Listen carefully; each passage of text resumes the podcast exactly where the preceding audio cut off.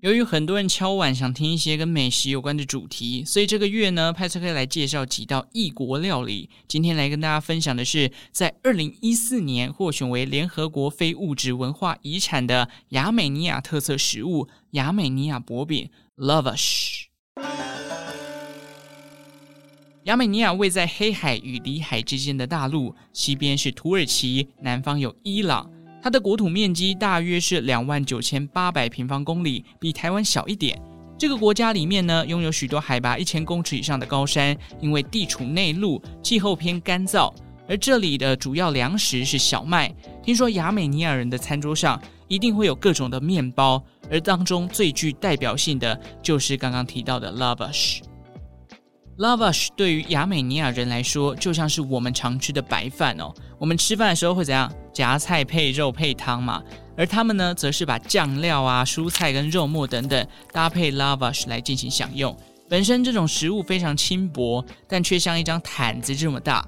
考古学家呢，在当地就发现，早在旧石器时代就有类似土制烤窑的器具了。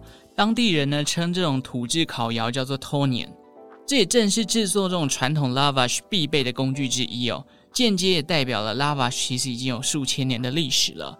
那 lavash 的成分其实非常的单纯，面粉混合少许的水跟少许的盐，揉成面团之后，再擀成一片片的薄饼。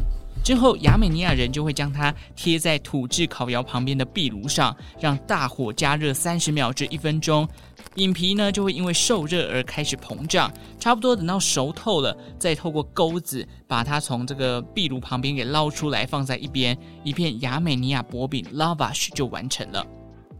那传统的亚美尼亚习俗当中，制作 lavash 是专属于女性的工作。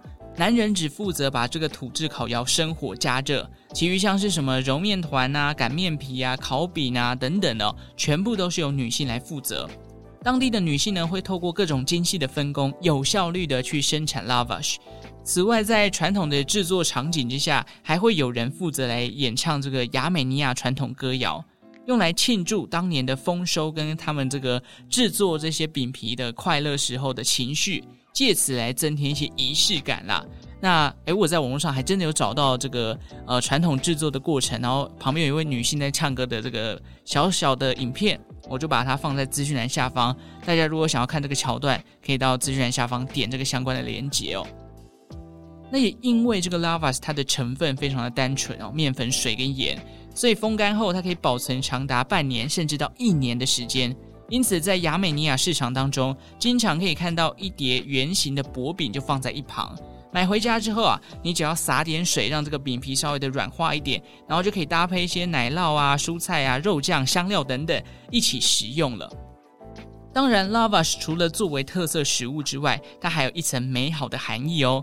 在亚美尼亚人的婚礼上，新郎的母亲会将制作好的 lavash 放在新人的肩膀上，象征祝福这一对新人，他们这个家庭富裕以及早生贵子。但是当年呐、啊，亚美尼亚人虽然他们获得了这个联合国非物质文化遗产的殊荣，旁边的邻国就不满意了，包含了像伊朗、土耳其、亚塞拜人等国家，他们都开始抗议，因为他们觉得 lavash 这项食物。并不是专属于亚美尼亚人的。事实上，在那块内陆地区，很多的国家都有 lavash 这项食物。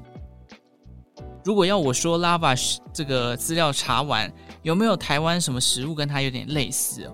我个人觉得有点像烙饼啦，但是我觉得烙饼可能当然比 lavash 要再厚一点，不过感觉成分差不多，而且这也是我想到最类似于亚美尼亚人食物的一个象征啦。如果有一天要你选择啊，你今天的主食，你会比较想吃小麦做成的薄饼，还是要来一碗香喷喷的白米饭呢？